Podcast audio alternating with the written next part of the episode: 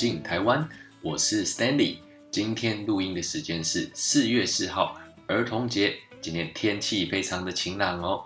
今天呢，我们要来跟大家聊聊台湾最具代表性的动物——台湾黑熊。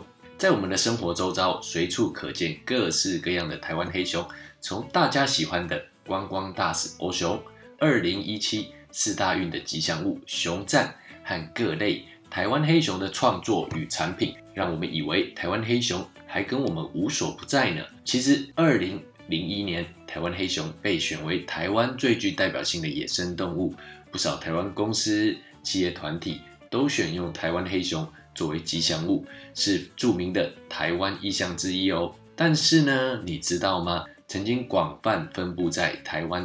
低至高海拔森林地区的台湾黑熊已经被列为濒危等级的动物了，现在数量估计只有两百到六百只。而根据专家估计，要建构和维系一个健康永续的台湾黑熊族群，至少需要两千只。所以呢，保护台湾黑熊除了仰赖保育人士和政府机关的努力以外，我们更要深刻的认知到，保护台湾黑熊是全民运动。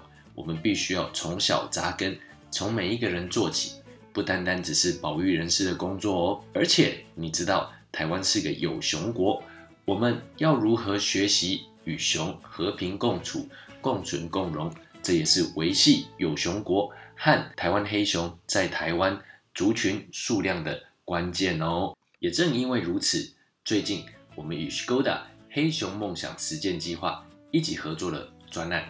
欢迎来到有熊国，是有关于黑熊保育观念的推广与教育。欢迎和我们一起来更认识台湾黑熊。走进台湾是介绍台湾的自然、人文和多样性。在这里，你会听到关于这片土地的丰富的自然景观、风土人文、城乡故事与特色。在难以出国的今天，如果你每个礼拜都在烦恼要去哪里玩，也想要深刻的认识台湾在地的故事。请听这个节目，然后带着好奇心和欣赏的角度，亲身走进台湾岛内出游，感受在地体验的乐趣。走进台湾节目与 Skoda 黑熊梦想实践计划合作，不止分享我们的岛内出游，我们更希望分享自然保育的观念，尊重和保护台湾黑熊与岛上的生物多样性。在最近 Skoda 的文宣和广告当中，我们也看到。来自欧洲捷克的这个品牌，用了许多融入台湾在地的元素，来与台湾的消费者沟通。例如，我们看到 Q 版的台湾黑熊啊，季节梗的词典啊，还有大家都喜欢的开运签等等，都可以感受到 Skoda 积极在台湾深耕的决心。也很恭喜 Skoda 二零二一总接单数突破万辆，再创历史新高。最近 Skoda 的 SUV Kodiaq。二零二二年是全新上市，搭配了 Matrix LED 智慧复眼头灯，给你崭新的视野。欧盟 Euro NCAP 五星认证，同级车唯一的九气囊汽车。还有呢，在标配车道之中，全速域 ACC 和三百六十度环景警示，给你最大的安全感，全方位守护你和你的家人。同时呢，还有纽博伦。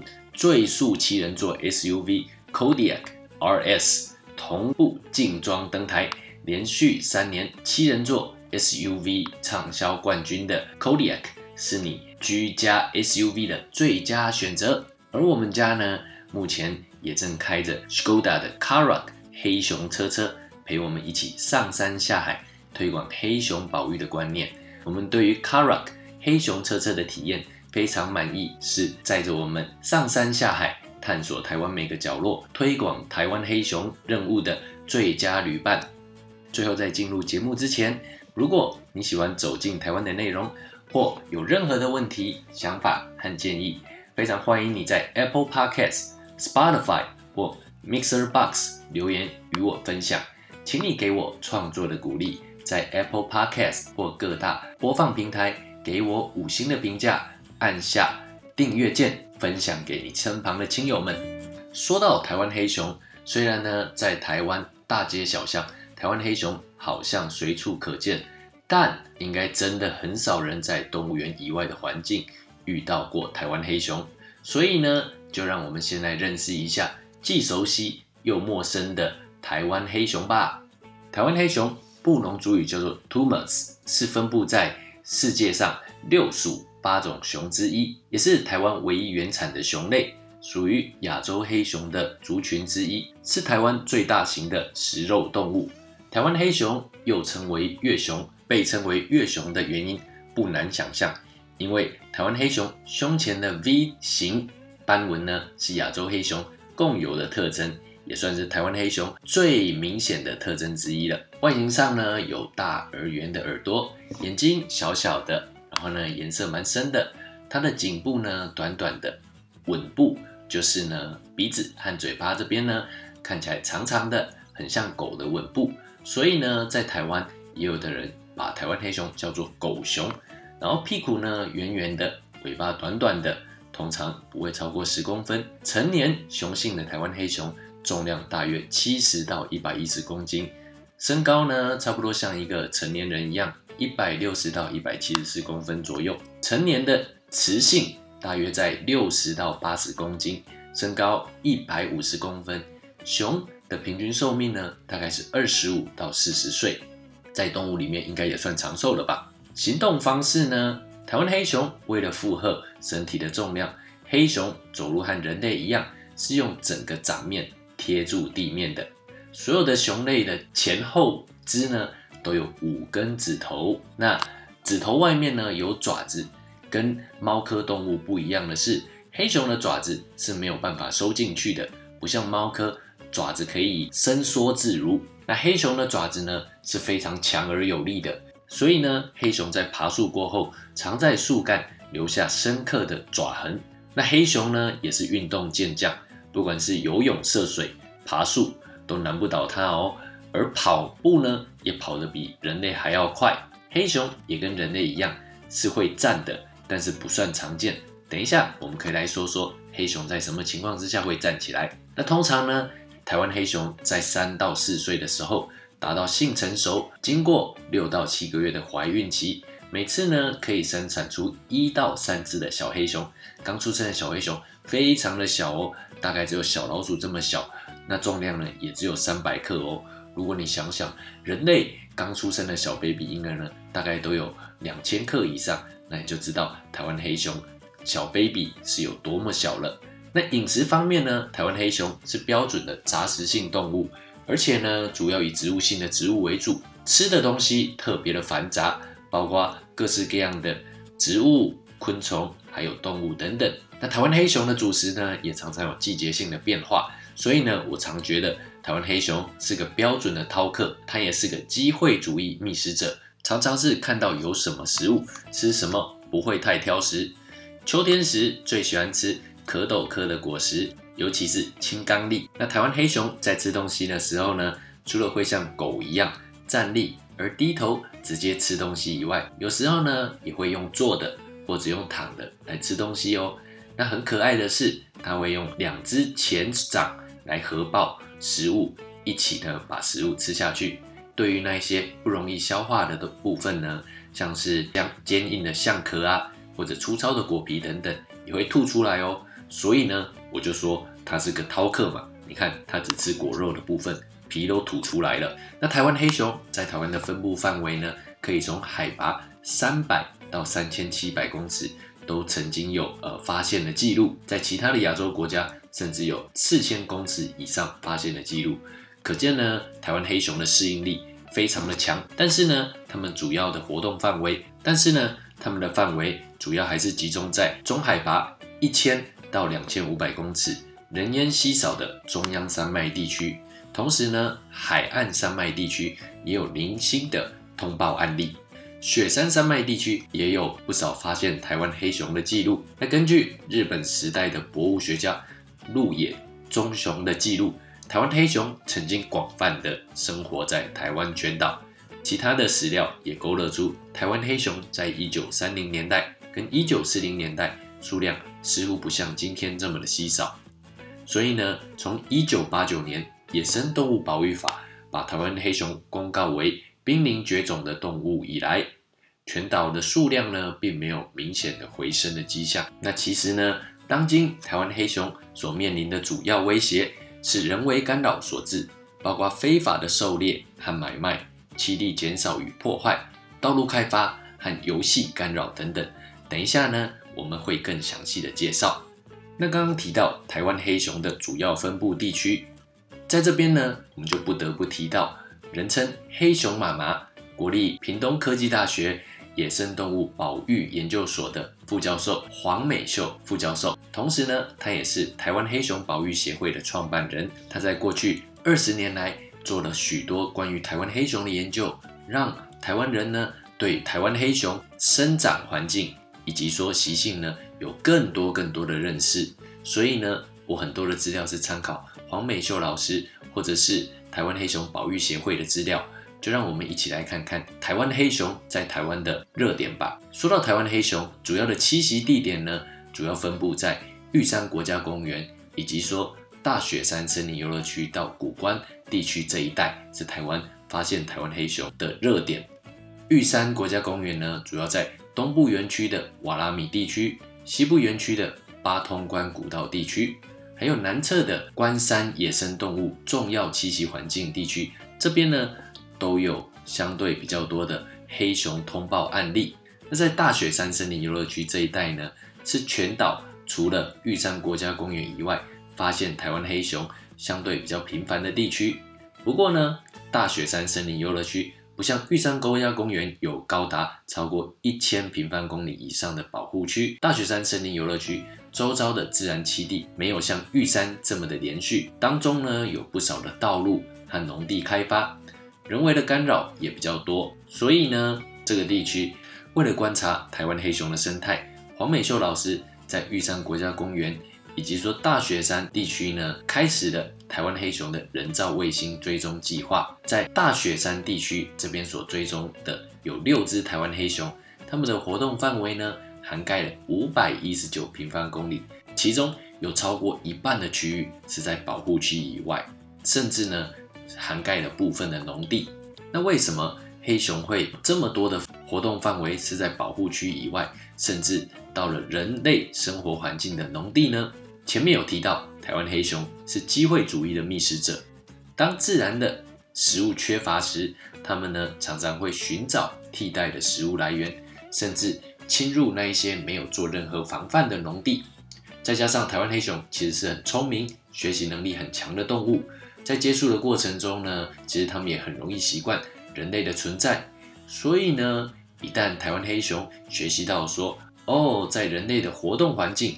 可以得到食物，例如说农作物啊，或者说鸡鸭这些家畜啊，和人类活动所产生的垃圾等等呢，就会对这些味道、建筑物还有地点呢产生连结，进而呢常常来到这些地方去找食物。熊呢刚刚提到过，它是很聪明并且学习能力很强的动物，它就很可能再重复的来觅食，甚至呢扩大它的入侵范围。因此呢，熊就变成农民眼中的问题动物，或者说是变成一种害兽。那根据以前的追踪资料显示，七到九月和冬季的十月到十二月的时候呢，是黑熊最常靠近农地的时间。因为呢，在台湾黑熊并没有冬眠的行为，但是呢，呃，跟其他的熊一样，通常呢在秋冬之际呢，会有大量进食的行为模式。快速的增加体重的食欲亢进期，这个时候呢，如果森林里的季节性主食坚果欠收，像青冈栎欠收啊，动物呢它就会扩大它的活动范围，进而铤而走险的来到人类活动的区域，像是农地来觅食。这不禁让人家想到台湾猕猴。原本呢，台湾猕猴也是生活在台湾这片土地当中，但是呢，因为人类的喂食，开始学习到。从人类这边拿到食物是非常简单的，所以呢，甚至产生了会抢人家食物的呃台湾猕猴。像我当时所念的大学中山大学，就是一个猴满为患的学校。我自己呢，就曾经有好几次食物被台湾猕猴抢走过，连我的早餐呢，都咻一溜烟的就被台湾猕猴抢走了。而且台湾猕猴的速度非常快，牙齿也很尖，所以呢，当它要抢你食物的时候，你根本是毫无招架之力。所以说，其实并没有原本就想要入侵人类活动范围、破坏人类生活环境的黑熊和台湾猕猴，只有不小心被宠坏的台湾黑熊。这也凸显了台湾黑熊相关教育和宣导，以及说人熊冲突管理的呃重要性。处理滋扰熊的大原则，基本上呢就是要抑制正增强，就是呢让黑熊在人类环境的食物取得呢是变得困难的。所以呢，我们要做到的是净空附近的人为食物，让台湾黑熊呢不会习惯在人类的生活场域取得食物。那么呢，一旦它发现哦这些农地根本没有办法让我吃饱嘛，那它就。对这个农地就没有兴趣了，就不会再来了。好的，介绍了台湾黑熊的一些基本的知识，以及说它们的栖地分布呢。我这边收集了一些关于台湾黑熊有趣的小知识，让我们来更多认识台湾黑熊吧。第一是，我们常常听过熊会冬眠，那这样台湾黑熊会不会冬眠呢？答案是不会。通常呢，熊科动物在冬眠的时候会降低自己的新陈代谢。到大约只有四分之一的 level。那其实呢，并不是所有的熊都会陷入冬眠。如果熊所在的地方是一个食物充足，或者呢温度较高的地方，那么呢，它们在秋冬季节呢也是会保持活跃。那台湾的黑熊呢，就是八大熊里面没有冬眠习性的熊。那其实，在台湾，呃，地处亚热带，冬天并不会非常的寒冷，也没有明显的昼长夜短的讯号。那全年呢，还是都找得到食物，所以呢，台在台湾的台湾黑熊并不需要冬眠。其他像是马来熊、眼镜熊，或者呢，在美国南部的美国黑熊和热带地区的亚洲黑熊呢，它们也都不需要冬眠。但值得一提呢，是台湾黑熊在秋冬之际呢，也是会有大量进食的模式，就是呢，快速增加体重的食物抗进期。那关于黑熊的睡眠呢？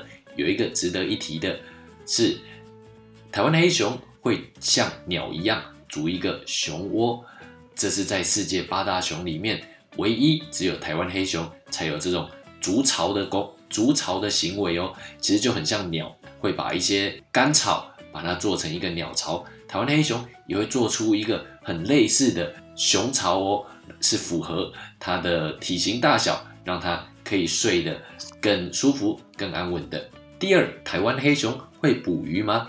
常常我们在国家地理频道上面会看到棕熊在吃鲑鱼。那在台湾的台湾黑熊会捕鱼吗？台湾黑熊应该是会吃鱼的，但是呢，因为在台湾黑熊呢，它有很丰沛的食物资源来源，所以呢，通常它不会大费周章的去捕鱼来吃。就像我们刚刚所提到的，台湾黑熊的主食呢，主要是以植物为主，所以呢，它吃了大量的坚果。果实类的，实际上吃鱼和捕鱼和吃鱼并不常见，不是它的日常菜单哦。第三，这可能是与每一个人最直接相关的。如果说你遇到熊，该怎么办呢？其实呢，台湾黑熊是很警觉性也很高，所以呢，当他们发现人类的时候，第一时间他们多数呢都是会驱避自行离开。但是呢，如果说在山林里，真的遇见熊了，那该怎么办呢？以下有几点的诀窍跟大家分享：一、学习辨识熊痕迹，绕道必行。第二呢，可我们可以结伴同行，那也避免呢在早晨或者是黄昏的时候在山林间行动，因为这些时候呢是台湾黑熊活跃的高峰期。那也记得要携带熊铃，大声说话，制造噪音。让台湾黑熊可以早点发现。那同时呢，最好也携带胡椒喷剂。当你遇到台湾黑熊的时候，说不定胡椒喷剂会保护你。那如果发现台湾黑熊，而熊还没有发现你呢，请安静而迅速的离开现场。那同时呢，不管说，那同时呢，当我们在进行山林活动的时候，请记得不要留下任何的垃圾。共同维护无痕山林，那这样也会避免台湾黑熊到这些地方找垃圾，并且呢找食物。有一些以讹传讹的概观念，例如像说遇到台湾黑熊要爬树啊，我跟你讲千万不要，因为台湾黑熊是爬树高手，绝对比你还要会爬，或者呢装死啊，跟你说台湾黑熊呢是杂食性的动物，甚至呢它会吃一些腐肉，所以呢你装死，那不就是一个现成的食物给台湾黑熊吃吗？或者呢有的人觉得遇到台湾黑熊要快跑，可是你知道吗？刚刚提过了，台湾黑熊是个运动健将，跑得绝对比你快，所以呢你快跑是快不过它的。那或者呢？呃，也有人说要停止呼吸，但是台湾黑熊就像狗狗一样，它的嗅觉呢是甚至比狗还敏锐的，所以呢，你停止呼吸，它还是可以闻得到你的气味哦。所以遇到台湾黑熊的时候呢，还是要记得刚刚所说的，记得我们要学习辨识熊的痕迹，那尽量呢结伴同行，避免呢在早晨和黄昏的时候进行活动，那也要记得携带熊铃。在山林之间呢，要制造一些噪音，让熊可以迅速的发现你。如果说你真的发现熊，但是呢，熊还没有发现你，请记得迅速而安静的离开这个现场。那记得要守护无痕山林，不要留下任何的垃圾哦。那刚刚提到的黄美秀老师呢，他在研究台湾的黑熊和推广黑熊保育的观念这二十多年来，其实呢，他也发现了。有许多的黑熊保育观念需要更多的被推广与落实，所以呢，黄美秀老师他成立了台湾黑熊保育协会。那台湾黑熊保育协会呢，他们也是 Skoda 黑熊梦想实践计划的合作伙伴哦。当时呢，我们也曾经到玉里的台湾黑熊教育馆去参观，以及说参加 Skoda 的黑熊梦想实践计划的活动，也很推荐大家。可以到玉里的东部台湾黑熊教育馆来去参观。其实呢，这个地方很方便，它旁边呢还有一个行动邮局车，以及说呢，玉里最有名的桥头臭豆腐就在附近而已哦。所以呢，来到这边不止可以认识台湾黑熊，也无价歌舞量，附近还有美食，值得你去造访哦。那台湾黑熊保育协会呢，多年来一直致力于推广黑熊的保育观念与落实。那除了成立东部台湾黑熊教育馆以外呢，他们也推广了许多的保育观念和落实。根据台湾黑熊保育协会统计，这几年黑熊的主要事故呢，包括枪击死亡啊、套索陷阱，还有呢前几年非常有名的落单小熊，以及说黑熊闯入农地鸡舍的这些事件。所以呢，多年来协会最主要的活动就是教育。增加民众对熊的了解，进而积极的采取保育行动。那同时呢，保育协会他们也专注在发展社区计划，把保育观念整合于社区里面。尤其呢是在一些原住民的社区，把原住民的部落呢纳进保育网里面，委托原住民调查黑熊和自身文化的关联，以唤起原住民的自觉，减少非法猎捕、打猎。还有套索、陷阱这些对黑熊的威胁，这些其实是黑熊它发生受伤啊或死亡最大的主因。同时呢，我们刚刚提到的有一些黑熊闯入农地啊、鸡舍等等呢，进而引发的一些人的恐惧，以及说人熊的冲突呢，保育协会也和林务局合作，建制人熊冲突的应变机制和经营管理的办法。那这个呢，正也是我们推广。我们的专案欢迎来到有熊国的最主要的呃出发点，我们希望呢透过推广欢迎来到有熊国，以及说像制作 podcast 等节目呢，来去推广黑熊保育的观念，并且呢介绍台湾黑熊给小朋友以及说社会大众认识，进而呢我们可以更加的包容和接纳台湾这个有熊国的环境，让台湾黑熊呢一起与台湾一起生活在。这片美丽的宝岛上面，而且呢，这样的观念早已根植在原住民老祖先的智慧里面。在布农族的观念里，山呢是布农族的传统领域，但是呢，也是黑熊的传统领域。所以呢，他们很早就有这样子互相尊重、互相共生的观念。他们觉得我们怕黑熊，黑熊也怕我们，所以呢，彼此就相安无事。那对泰雅族来说呢，他们是对一个对黑熊有禁忌的民民族。传说呢，猎到一只台湾黑熊也会赔上一条命。也就是呢一命抵一命，也就是说熊不能乱打，抓到熊的人呢会有厄运发生在他或他的家族身上。所以呢，对泰雅族来说，基本上也不会随便的去猎捕台湾黑熊的。那这个就是我们的专案，欢迎来到有熊国想要推广的理念。我们希望呢，带进认识台湾黑熊、台湾黑熊的保育，带进更多人的观念里面，让每个人呢，在进行我们的日常和我们的户外活动的时候呢，都能够更多的来尊重台湾的黑熊和这片土地上的。每一个生命包容生物多样性，并且呢，让台湾这片土地呢更加的美好，延续我们的生物多样性。那以上的这些资料呢，很多呢我都是参考黄美秀副教授，同时呢也是刚刚提到的台湾黑熊保育协会的创办人黑熊妈妈的著作，包括像说《寻熊记》《我与台湾黑熊的故事》。和最近出版的《小熊回家》都是非常好看的野生动物保育文学哦。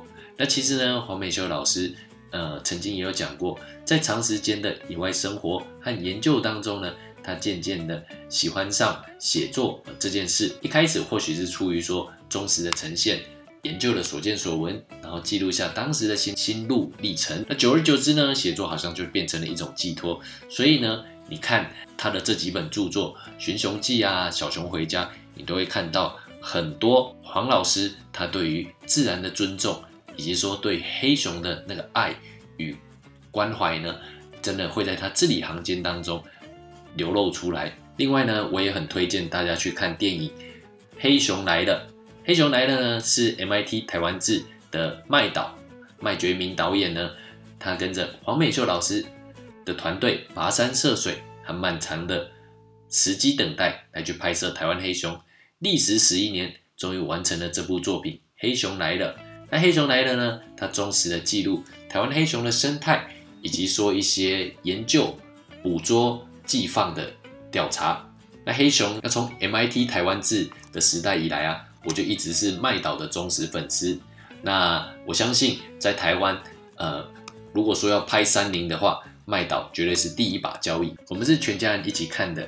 我们觉得呢，这部影片非常的写实，也非常的可爱，并且呢很深刻，是非常好的生命教育的电影哦。尤其呢是呃要送楠楠小熊回家的那一段过程，我觉得非常的感人，同时呢也有一些很萌、很可爱的画面哦。所以大家一定要去找这一部影片来看看。那值得一提的呢是呃。这这部片子啊，是由创作歌手陈绮贞担任口白的，并且呢，由知名歌手陈升来唱主题曲《带小熊回家》，所以呢，是一个不管是视觉、听觉都非常享受的一部电影哦。